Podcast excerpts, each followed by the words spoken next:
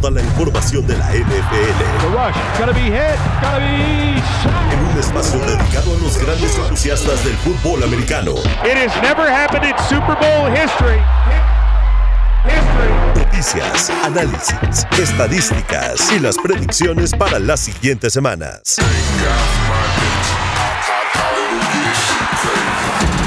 Arranca. Cuarto cuarto, cuarto cuarto. En W Deportes. Conectamos tu pasión. Hola, ¿qué tal? ¿Cómo están amigos de Cuarto Cuarto? Bienvenidos, bienvenidos al episodio del Super Bowl.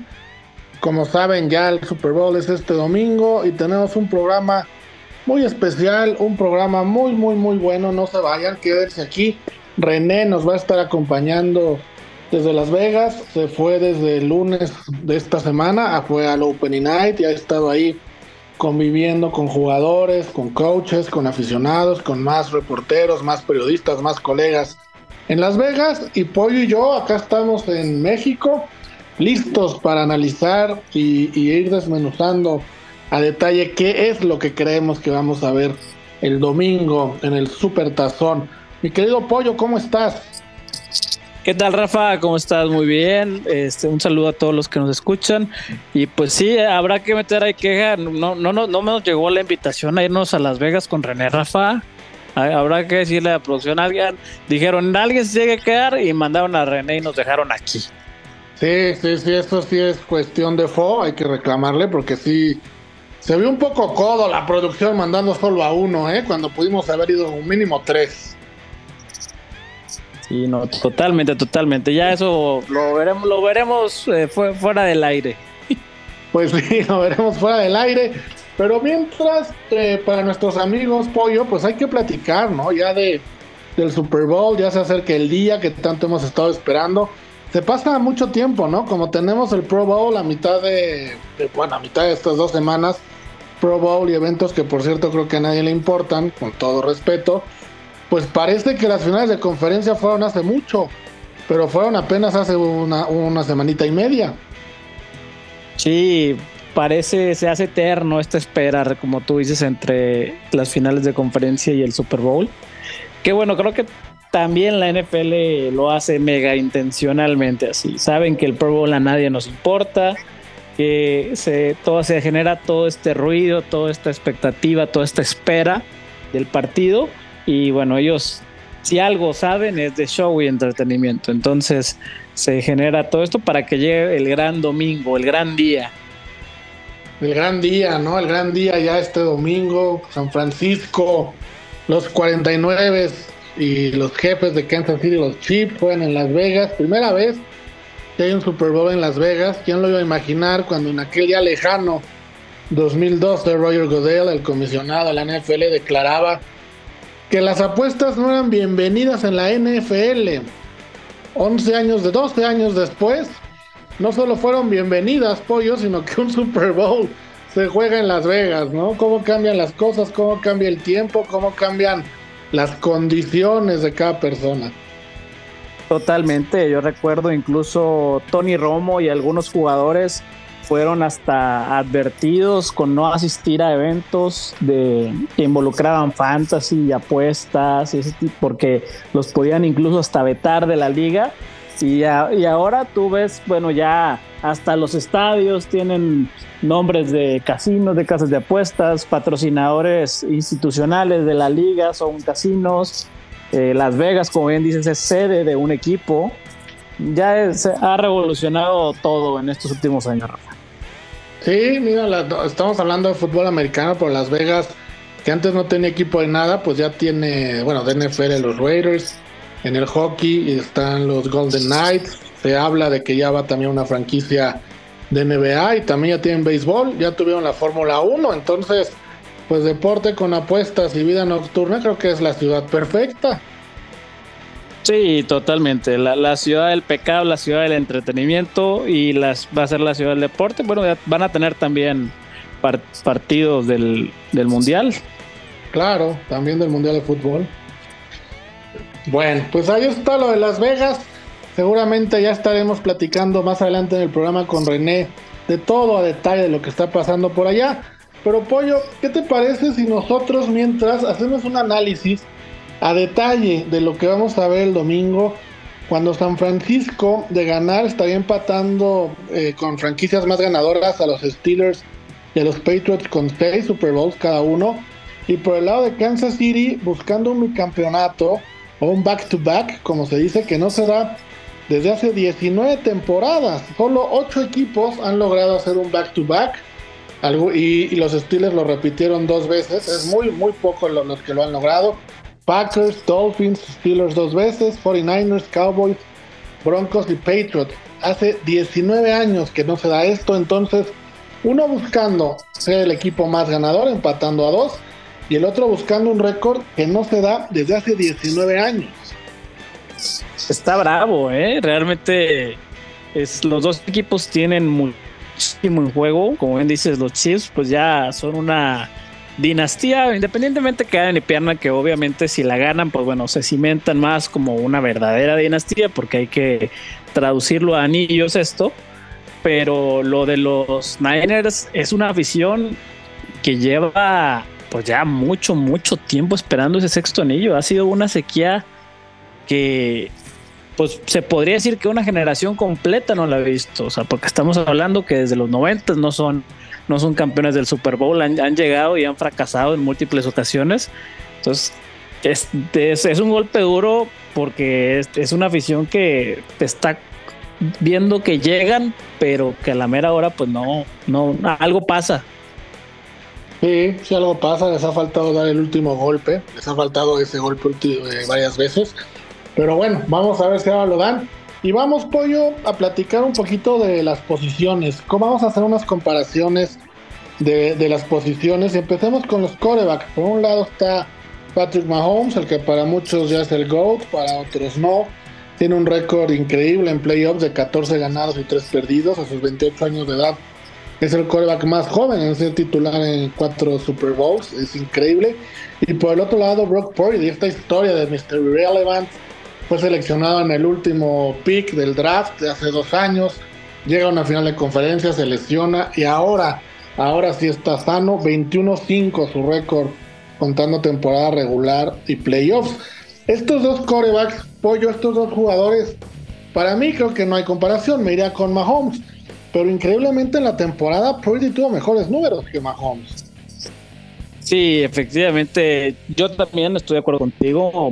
Mahomes le da aquí la ventaja en, cuanto a coreback a, Kansas City, pero la historia de Purdy es sencillamente espectacular. No solamente es que haya sido el último pick del draft, fue un draft llevado a cabo en Las Vegas. O sea, es un círculo completo en el sentido de que lo seleccionaron como último pick de draft en el draft de Las Vegas y va a llegar a, jugar el Super Bowl en su primera temporada como titular en Las Vegas.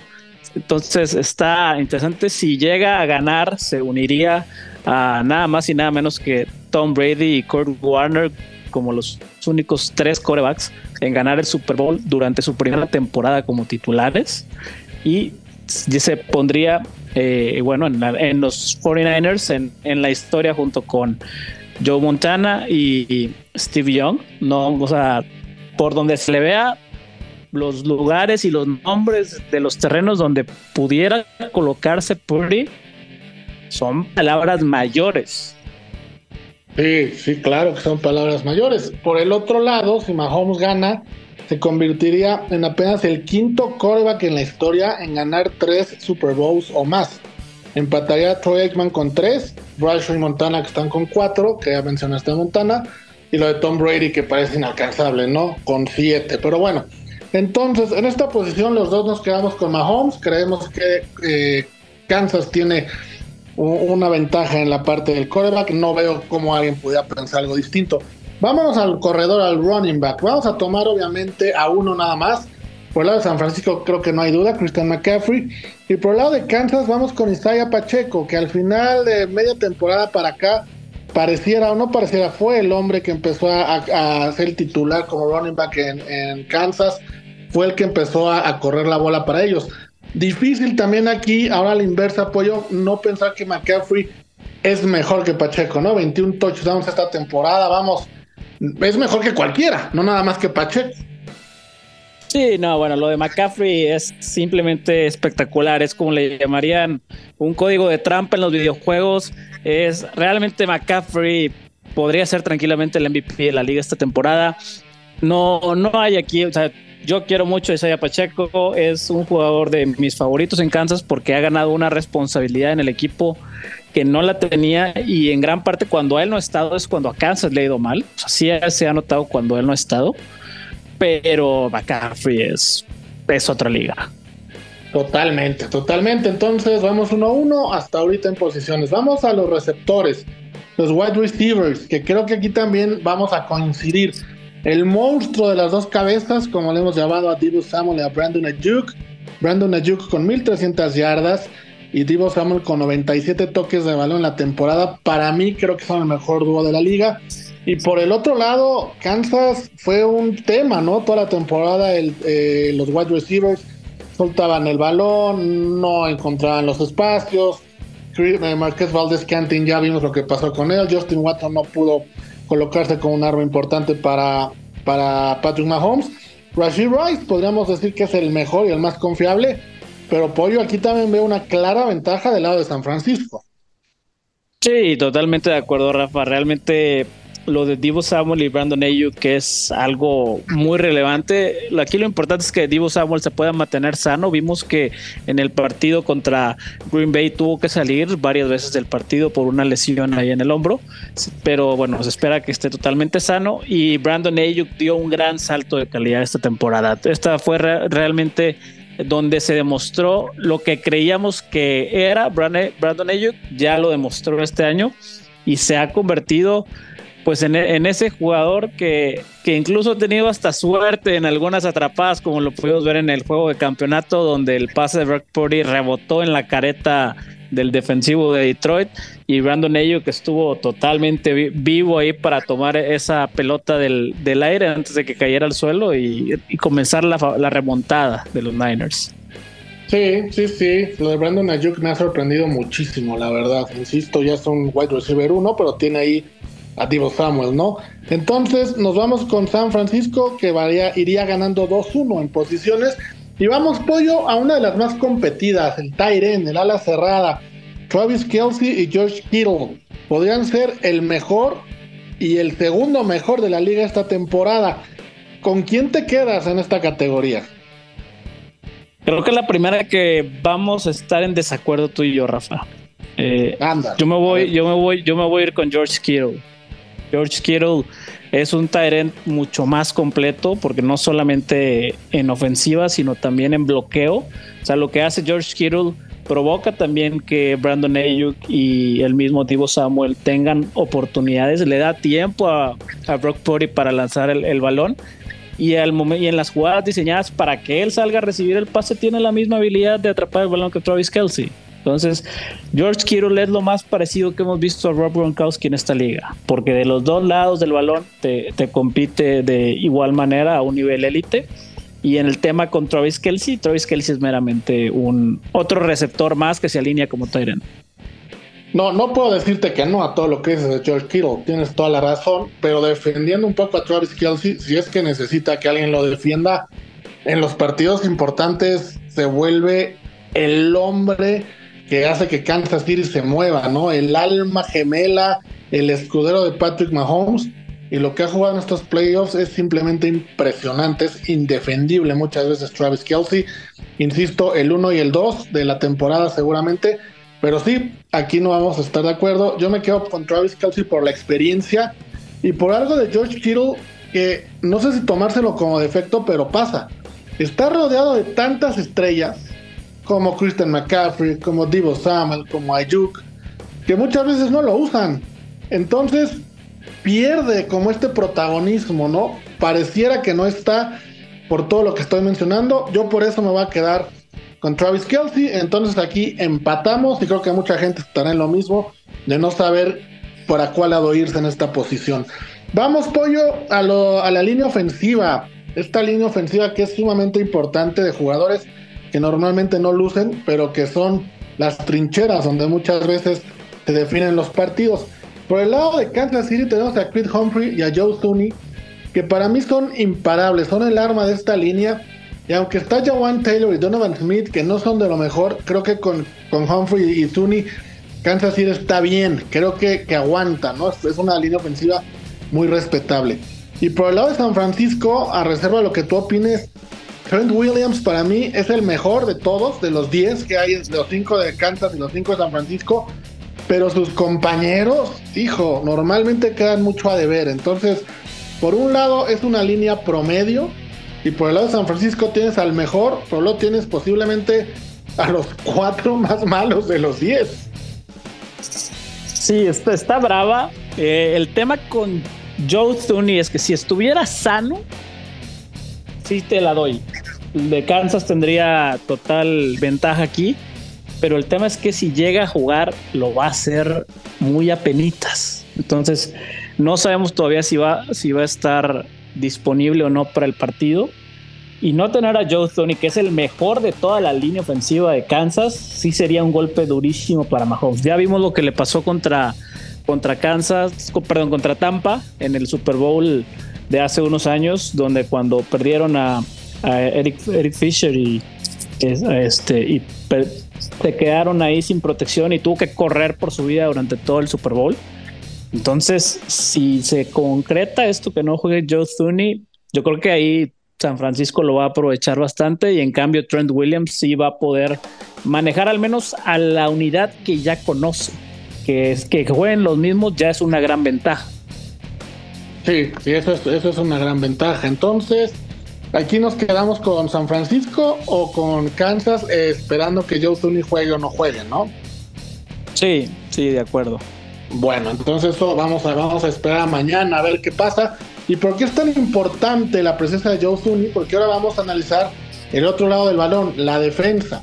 Y la línea defensiva de San Francisco es impresionante. Podría ser un equipo all-star. Con Nick Bosa, con Javon Kinlow, con Eric Armstead, con Jambon Harris y con Chase Young. No juegan los cinco al mismo tiempo, es una rotación pero es una alineación, pollo, creo que la mejor de la liga en ese aspecto. Y por el otro lado, los Chiefs tienen a Chris Jones y le ayuda a George Karlaftis, pero nada más, ¿no? Aquí creo que sí, San Francisco es un all-star esta línea defensiva. Sí, totalmente. Y, Nick Bosa se la tiene muy guardadita a, los Chiefs. Eh, hay, que hay que recordar que estos dos equipos ya se enfrentaron en un Super Bowl. Es una revancha de, hace unos años, cuando fue el Super Bowl en, Miami. Y a Nick Bosa le hicieron una cantidad de holdings que no le marcaron a favor de San Francisco. Impresionante. Entonces va a salir con unas ganas de comerse vivo a Mahomes. Pero cañón. Yo creo aquí que, como tú dices, además de ser un All-Star, eh, creo que va a ser un juegazo el que nos va a dar Nick Bosa y va a ser diferencial en el partido. Sí, yo también lo veo igual. También que tengo muchas ganas de ver esa Chase Young, que creo que está en San Francisco en una revancha personal. Pero bueno, ya luego platicaremos de eso. Y si por si fuera poco, bueno, aquí nos quedamos con San Francisco. Vamos a los linebackers. Y por si fuera poco, San Francisco, detrás de todos los que les acabamos de decir, está Fred Warner. ¿No? Por si, por lo que se ofrezca. Casi nada. casi nada, ¿no? que para mí, hoy día es el mejor linebacker de la NFL. Se me hace el más completo. Y tiene a Drew Greenlow ahí para, para que lo apoye. Por el lado de Chiefs también tienen cartas importantes como Nick Bolton, como Willie Gay Jr., pero vamos, Fred Warner, comparar a Fred Warner, creo que ningún equipo tiene un Fred Warner ni cercano, bueno, cercano sí, pero no tienen un Fred Warner en, su roster, ¿no? Entonces yo aquí me quedaría también con San Francisco. Sí, no, definitivamente es el, estas dos unidades es de lo más fuerte que tiene San Francisco y es en muchas de las bases que tiene y realmente no hay, no hay cómo darle el visto bueno a, a Kansas por, por este lado. Entonces, bueno, Mahomes va a tener que sacar todos los trucos de la chistera para no, no revivir esa, esa experiencia que tuvo en Tampa. Sí, sí, sí, ahora sí que, que ha de estar rezando porque alguno de todos estos no lo va a alcanzar el, domingo. Vámonos ahora pues a los defensive backs. Los defensive backs que recordemos que Chavez Ward pasó de los Chiefs a los Niners en, la, esta temporada y aún así, el grupo de, backs defensivos de Kansas como que no sufrió tanto, ¿no? Cuentan con dos esquineros de muy buen nivel, muy, muy buen nivel, son las Jarvis Smith y Trent McDuffie. Eh, estos dos jugadores para mí son el alma de esa defensa de, de Kansas City atrás. Y vamos, liderados por Steve Españolo, me parece que hacen una gran, gran defensa atrás los, los, los defensive backs. Ya estaremos hablando del cocheo, creo que aquí me, adelanté. Pero la Jarvis Smith y Trent McDuffie me parecen muy buenos. Y por el lado de San Francisco, creo que aquí sí es el, el, el, talón de Aquiles de esa defensa, ¿no? Ampri Thomas ha quedado mucho a desear y no ha habido quien lo pueda sustituir. Sí, bueno, ahí con el, el lo, harán más adelante, pero sí, Spax es un monstruo. Y los playoffs que ha dado Trent McDuffie, madre mía, qué cosa, qué cosa tan buena para Kansas City. Se ha hablado mucho de Mahomes, de Kelsey, pero hay que recordar que en estos playoffs la defensa de Kansas City ha salvado a Mahomes en los dos partidos, porque la defensa en, Baltimore en el primero, bueno, contra, contra los Bills, lo mantuvieron a raya a Josh Allen dentro de lo que cabe. En el segundo contra Ravens, Ravens tuvo múltiples ocasiones para anotar puntos y se encargaron de que Lamar Jackson una y otra vez no, no pudiera. Se, McDuffie, si no me equivoco, fue quien realizó la jugada del, del fumble de Safe Flowers, fue quien estuvo atento a tirar el puñetazo en ese fumble que en lugar de touchdown terminó siendo touchback. Fue una jugada de siete puntos de diferencia. Entonces, como tú dices, Rafa, dentro de lo defensivo de Kansas City es el punto más fuerte y curiosamente también es el más débil de San Francisco. Sí, sí, sí. Ahora sí que curioso que el punto más débil de uno sea el punto más fuerte del otro, pero bueno, así se da en esta ocasión. Vámonos a los equipos especiales. Por el lado de Kansas City, el pateador Harrison Butker me parece muy bueno. No de lo mejor que tiene la liga.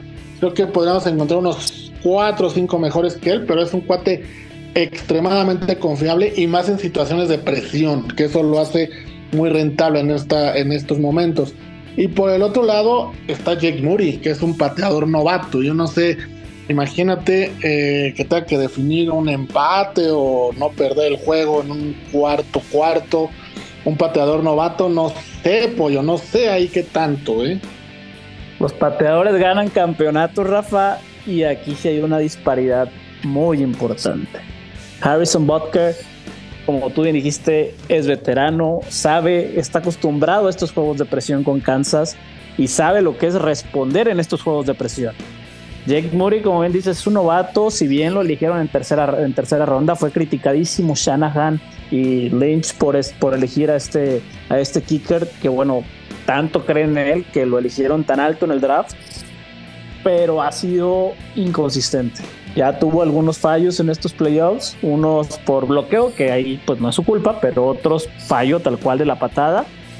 Eh, y a distancia no tan larga, no estamos hablando que 50 o más yardas, un yardaje más corto. Sí puede haber aquí la diferencia entre ganar o no el Super Bowl. Sí, yo también lo creo. Y más que el análisis que estamos haciendo es basado en un juego, no para toda una temporada. A lo mejor toda una temporada tomas al novato. Pero para un juego y este juego, yo también me iría con Butker sin pensarlo. Vámonos, pollo, al cocheo. No sé si preguntarte a ti, porque ya sé lo que vas a decir. Pero eh, en, el, en el cocheo, bueno, tenemos a Andy Reid del lado de Kansas. Creo que no necesita mucha presentación. 22 victorias en playoffs, 3 anillos de Super Bowl, contando su época con Filadelfia. Y bueno, tiene a Españolo que dirige una defensa increíble, ¿no? Y me parece una pareja de coaches increíblemente difícil de vencer. Y por el otro lado está Cal Shanahan, un entrenador sólido. Creo que siempre ha sabido aprovechar al máximo a sus jugadores. Pero como tú nos has dicho, toda la temporada le falta, le falta el punto clave. A la hora buena, acostumbraba a caerse. Esta temporada hasta ahorita no lo ha hecho, pero bueno, tiene el partido bueno y perdió a principio de temporada a, Demeco Ryans, que era su coordinador defensivo, su español, por así decirlo, ¿no? Ya sabemos lo que pasó con Demeco Ryans. Y el staff también de coacheo de, de 49ers, quitando a Kyle Shanahan, parece novato, parece también un staff de coacheo no acostumbrado a estas instancias. Sí, totalmente. Y luego si a eso le sumas que Kyle Shanahan nunca le ha ganado en su carrera a Andy Reid, que los partidos que son revancha entre en, Super Bowls, el equipo que perdió no le ha ganado al, que, al que le ganó. Entonces se pone, se pone fea la cosa. Este, ya se pone para los 49ers. Y bueno, lo de español es impresionante. Tuvo una gran labor con los Patriotas ganando el Super Bowl contra Seattle.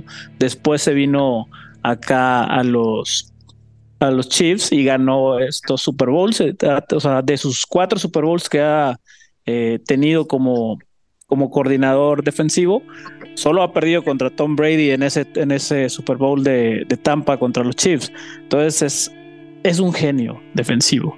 O sea, es el Jing Yang que necesitaba Andy Reid, que es un genio de, las ofensivas.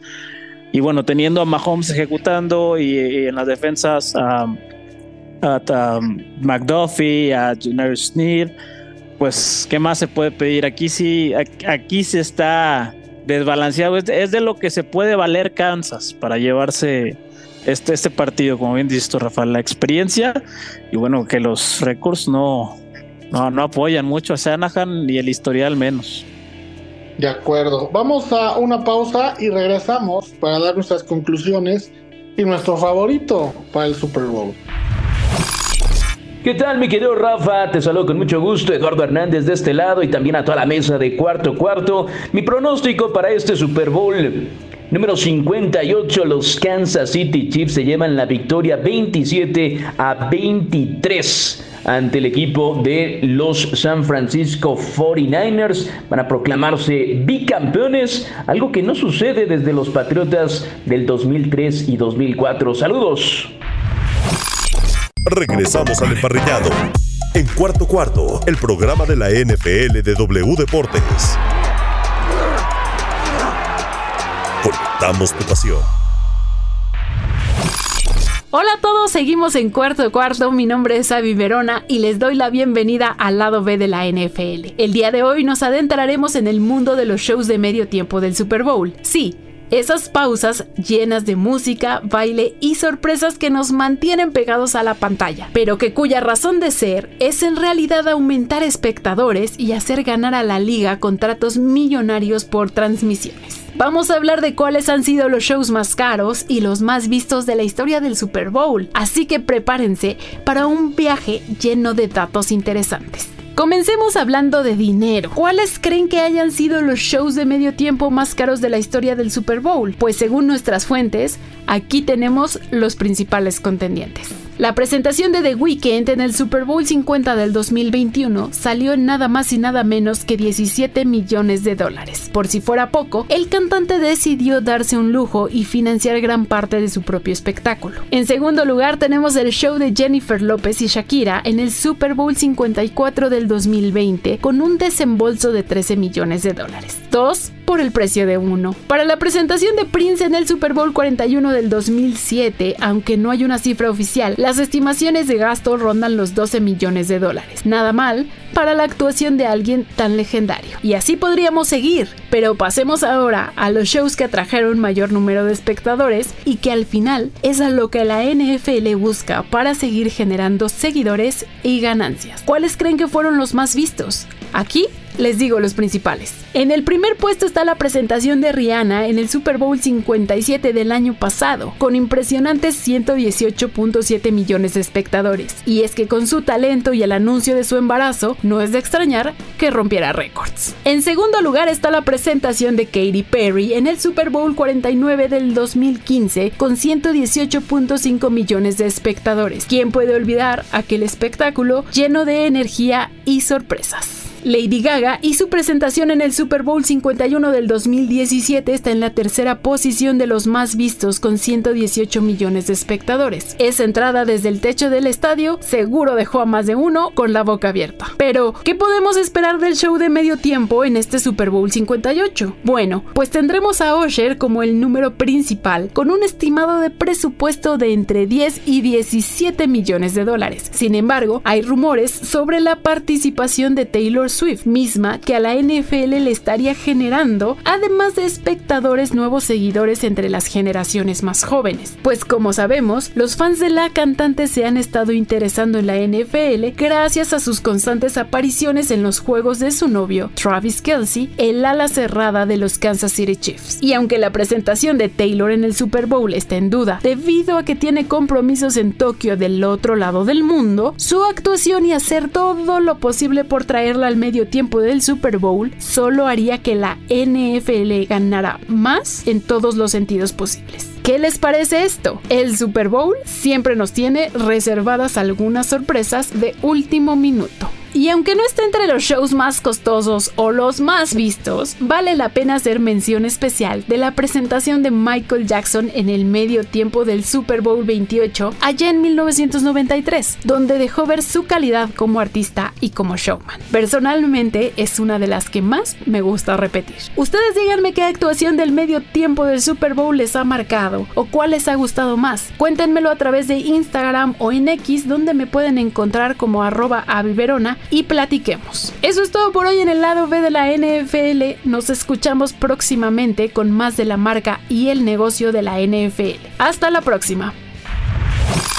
Hola a todos en cuarto cuarto, soy Avi Verona y solo quiero decirles que mi favorito para ganar este Super Bowl 58 son los 49ers de San Francisco. Saludos.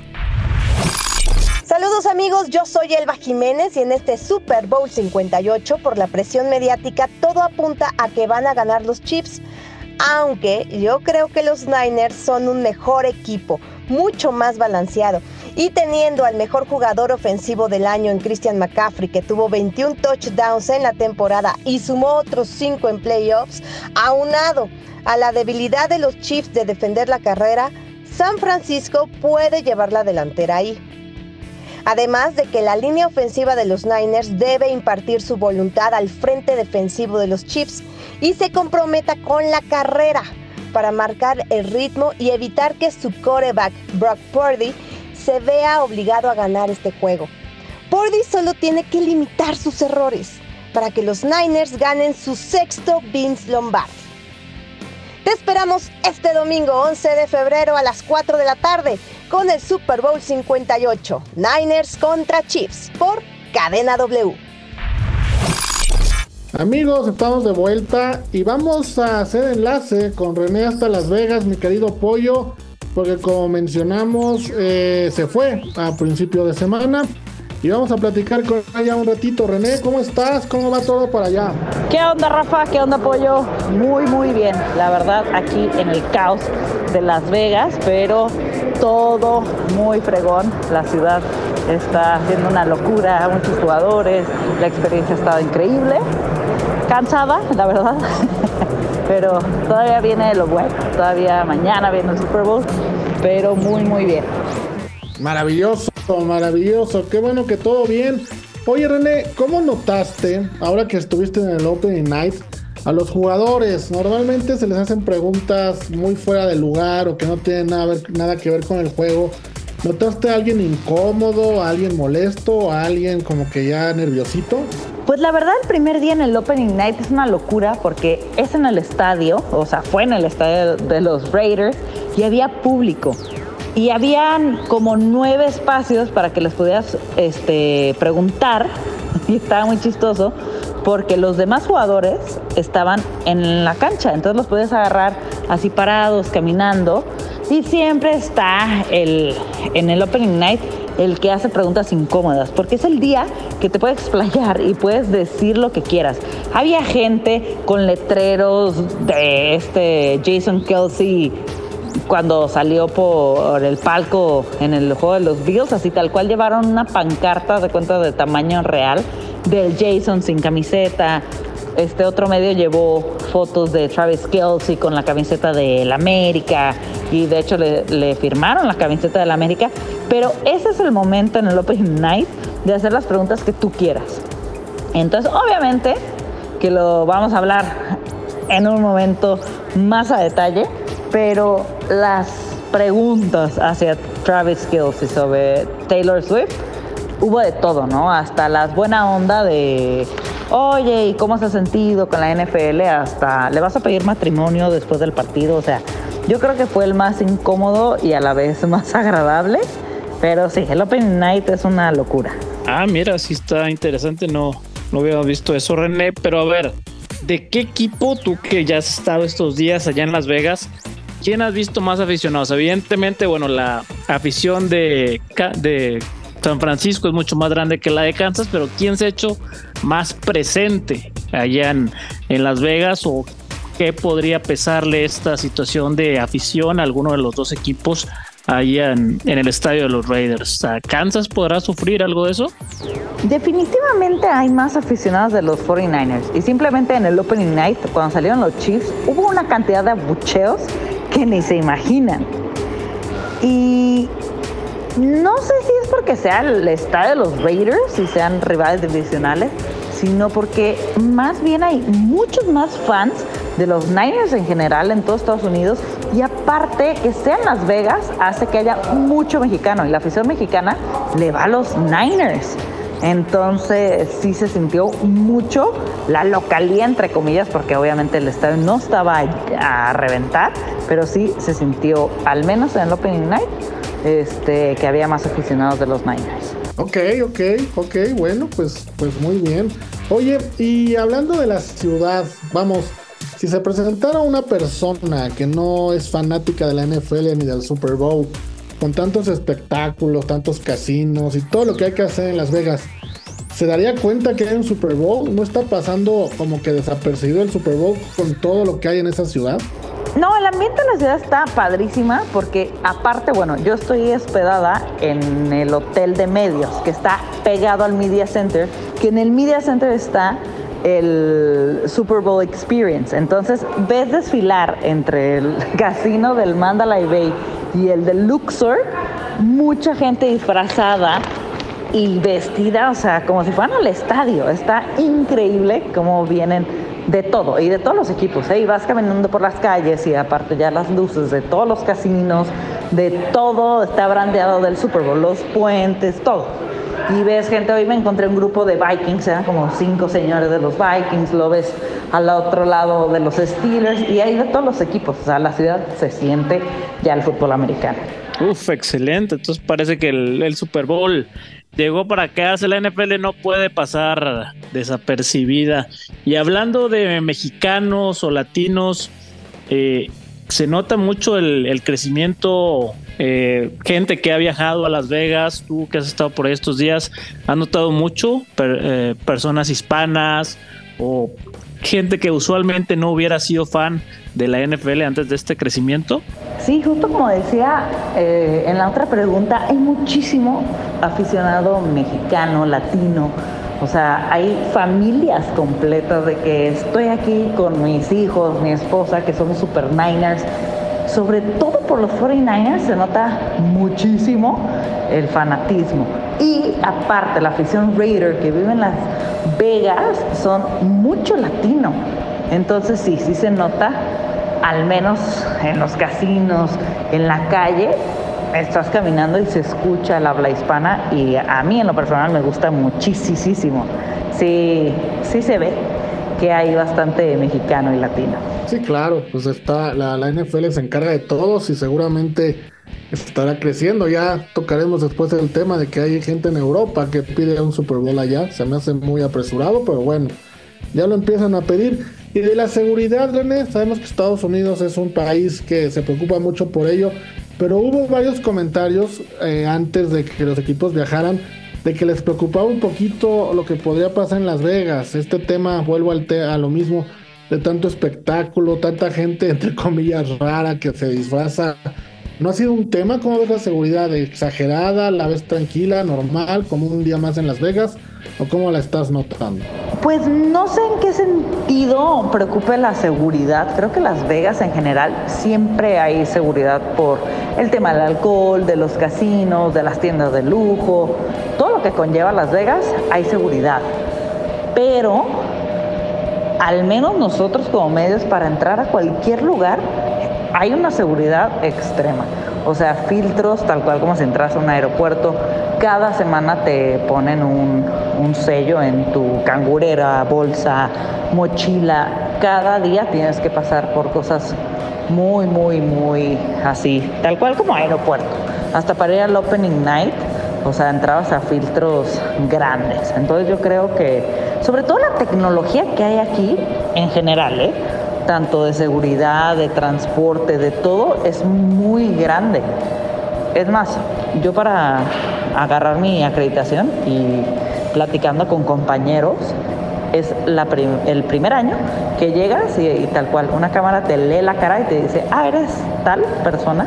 Entonces creo que la ciudad de Las Vegas se presta para toda esta tecnología que tienen los casinos, en todo, para que la seguridad esté al 100. Bueno, esperado dentro de Estados Unidos, eh, dentro de todo, qué bueno que dentro de todo no ha habido ningún inconveniente. Y bueno, algún jugador que tú no tuvieras en el radar antes de viajar, tuviste la oportunidad de estar ahí en el día de medios, eh, que te haya llamado la atención o que podría tener un papel importante en este partido. Híjole, un jugador que no tuviera en el radar.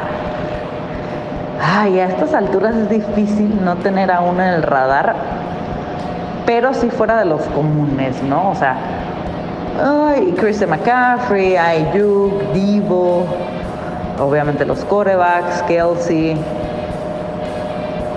Rashid Rice. Fíjate que Kyle Juszczyk se está haciendo cada vez, se está sonando más y no solo porque su esposa esté diseñando estas piezas increíbles, pero creo que va a ser una pieza importante. Y Marquis Valdez, creo que sí suena extraño, porque tiene muy pocos pases en los partidos, pero son esos pases claves. Entonces, ojo, Just Check por la parte de los Niners y Marquis Valdez por la parte de los Chiefs. Ok, interesante. Oye, y hablando del tema de moda, de Taylor Swift, no dentro del aficionado ni de las Swifties, dentro de, de los reporteros, los periodistas, la gente que está yendo a cubrir la NFL, se habla de Taylor Swift con, con ellos. ¿Tú, o sea, notas que sea un tema lo de Taylor Swift o es un tema que pasa más entre los aficionados y los periodistas no lo están tomando tanto en cuenta?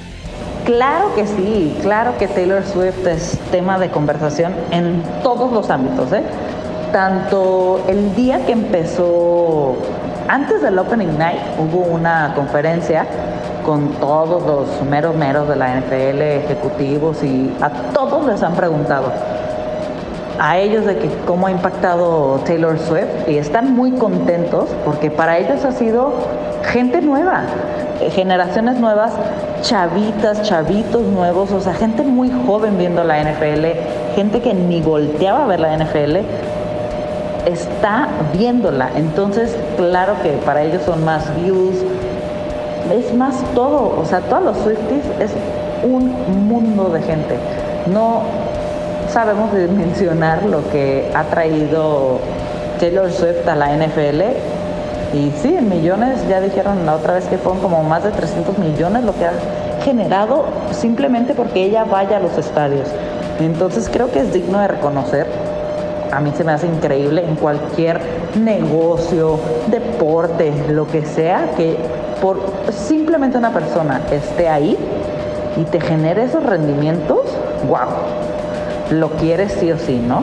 Y a todos le están preguntando, obviamente a Travis Kelce le han llovido preguntas de Taylor Swift, pero tremendas, tanto a los jugadores, de cuál es su, de los Niners y de los, y de los Chiefs, que cuál es su canción favorita, es más, me tocó este, estar presente en una rueda de prensa con Patrick Mahomes, que le dijeron, si tuvieras que elegir una canción para cantar en la regadera, ¿cuál sería? Y él solito contestó la de Love Story de Taylor Swift, ¿no? O sea, ya trae, ellos hasta traen el mood, sobre todo en los Chiefs de Taylor Swift.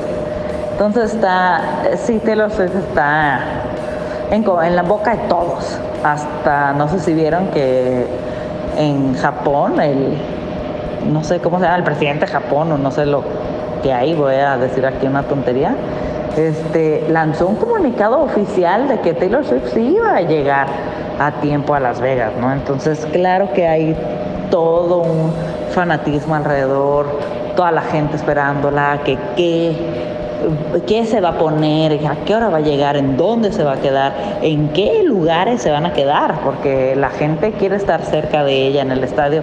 Es una locura. La verdad, me parece increíble lo, lo padre y la gente que ha traído a la NFL. Los Swifties siempre tan polarizante el tema, pero a la vez presente. Eh, ¿Algo más que nos quieras decir, René, de esta experiencia que ha sido toda esta semana en Las Vegas, que has estado por allá cubriendo el Super Bowl? Pues muchas gracias chicos, muchas gracias Rafa, Pollo, qué padre estar con ustedes desde Las Vegas.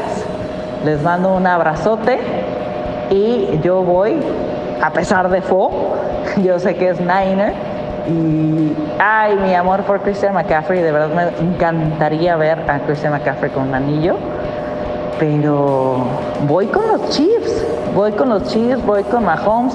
Yo sigo en mi caballo de no apostar en contra de Mahomes. Mm, ha sido una lección que he aprendido esta temporada y que la voy a seguir aplicando las siguientes, al menos mientras Mahomes esté ahí con los Chiefs, voy a seguir en ese tren y pues a ver qué pasa, a ver qué sucede el día de mañana.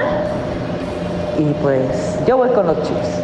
Excelente, pues ahí está. Muchas gracias René por, por comunicarte, por tener este enlace. Que la pases bien, que disfrutes el partido y ya nos estaremos viendo a tu regreso. Nos comunicamos. Gracias. Saludos René. Bueno, Pollo, pues interesantísimo todo lo que nos platicó René. Qué, qué envidia de la buena, ¿no? De estar allá en Las Vegas con ella. Ah, no, totalmente. Una chulada y se la ha pasado genial toda la semana, ¿eh? No nada más hoy que hablamos con ella. Eh, nos ha estado mandando fotos, videos. No, no, no. Qué, qué experiencia, de verdad. Sí, qué experiencia. Qué bueno que tuvo la oportunidad de ir. Síganla en sus redes sociales, porque como bien dice Pollo, está subiendo muchísimo material. Ahí lo hemos estado retituando nosotros también para que lo puedan, lo puedan observar y lo puedan compartir. Y Pollo, a ver, llegamos a la hora de la verdad. A la hora donde se dividen los hombres de los niños. La hora donde hay que poner lo que a algunos les falta, mi querido Pollo. Después del análisis que hicimos posición por posición tan exhaustivo, después de todo lo que nos platicó René, Después de todo lo que tú has analizado durante esta semana, llegamos a la hora buena. ¿Quién va a ganar? Pero no solo quiero saber quién va a ganar. Quiero saber por qué va a ganar el que vas a decir que va a ganar. Rafa, eh, pues yo creo que ya aprendí a la mala a estos playoffs que no hay que ir contra Kansas, no hay que apostar contra Mahomes. Eh, Mahomes es el heredero del trono en esta liga, es el nuevo Tom Brady. Y simplemente hay jugadores que están destinados a la grandeza y a ganar títulos y Patrick Mahomes es, uno de ellos. Yo creo que Kansas City se lleva este Super Bowl, cimenta su, su dinastía y al final esa dupla de Mahomes y, Andy Reid van a ser mucha pieza para Kyle Shanahan. Yo creo que Brock Purdy va a ser un, muy buen partido, pero al final no, no le va a alcanzar. Bueno, pues te quedas con Kansas. Te voy a decir mi teoría. Yo, yo después del análisis que hicimos en la primera parte del programa, de posición por posición, encuentro que San Francisco tiene más talento, que San Francisco es un equipo muy, muy talentoso en casi todas las posiciones. Casi todas. Y ojo con el casi todas. En donde no, es en, los, en las posiciones más claves e importantes del fútbol americano. En el coreback, Patrick Mahomes supera a Brock Purdy por mucho. Vamos, supera a cualquiera de la, de la actualidad. En el pateador, que ojo, mucha gente los toma en cuenta, pero el pateador, como bien dijiste, puede definir campeonatos. Y el de Kansas es mucho mejor. Y en el cocheo. En el cocheo, Andy Reid es de lo mejor que hay en la, liga, en la liga. Ahora que Belichick no está teniendo equipo, no sabemos si va a entrenar la próxima temporada. Creo que quedaría como el mejor coach de la, de la liga, por lo menos el, el que más confianza le tendrías en un partido como este. Y creo que en esas tres posiciones que son las más importantes, Kansas City es muy superior a San Francisco. En todas las demás no. Pero a la hora buena, cuando se va a definir por cómo manejas el reloj en los últimos 3, 4 minutos, cuando se va a definir por el último pase que lances o la última serie ofensiva que tengas, o se va a definir por una patada de gol de campo, o ojo, patadas de goles de campo que hiciste durante el partido, Kansas City es mejor pollo. Y yo, desgraciadamente, porque yo quiero que gane San Francisco, saludos a Ultratomato, saludos a Alex, allá en la voz de Las Vegas. Tengo muchos amigos que le van a San Francisco, mi hermano Ultratomato, uno de ellos. Quisiera que ganara San Francisco, pero por más que le busco y le busco mi análisis, sumado a lo que tú dices, me indica que va a ganar Kansas City. Y mira, subiéndome a lo que tú dijiste, prefiero perder una apuesta teniendo a Mahomes de mi lado a jugarme una apuesta en contra de Mahomes. Sí, totalmente, totalmente es, es una de esas que dices, bueno, se apostó donde se tenía que apostar y no era la que si ya sabes que contra Mahomes no le puedes apostar porque es el mejor de la liga.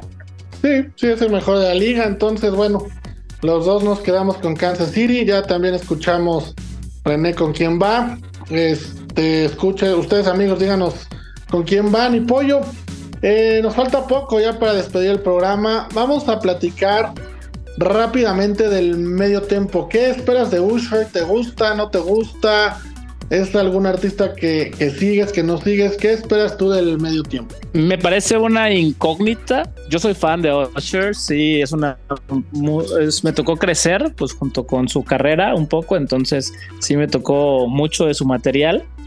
No ha sacado tanto material recientemente, entonces pues seguramente escucharemos música que, aunque ya me siento yo un poco viejo por decir esto, pero que personas de mi edad estamos más acostumbrados a, a escuchar.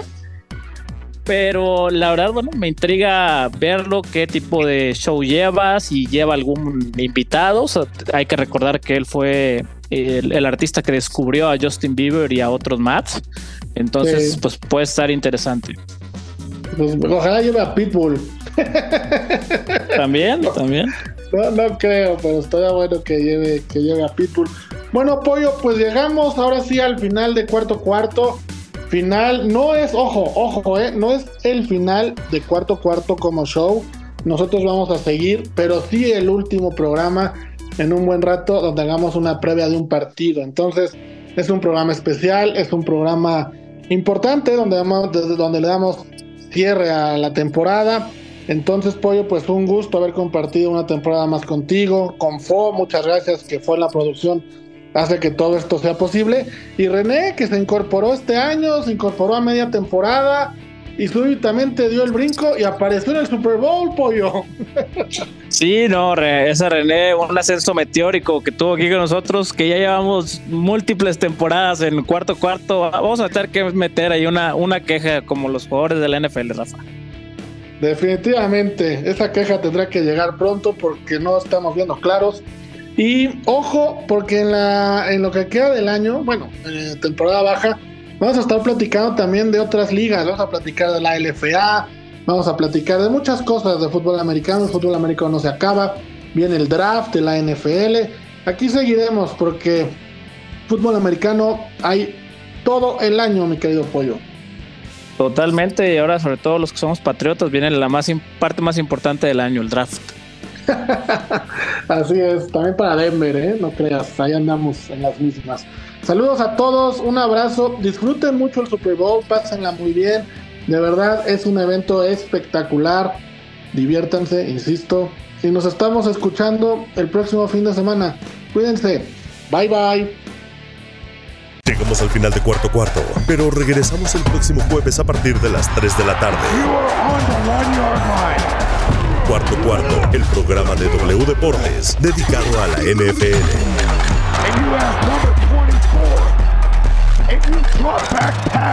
En W, conectamos tu pasión.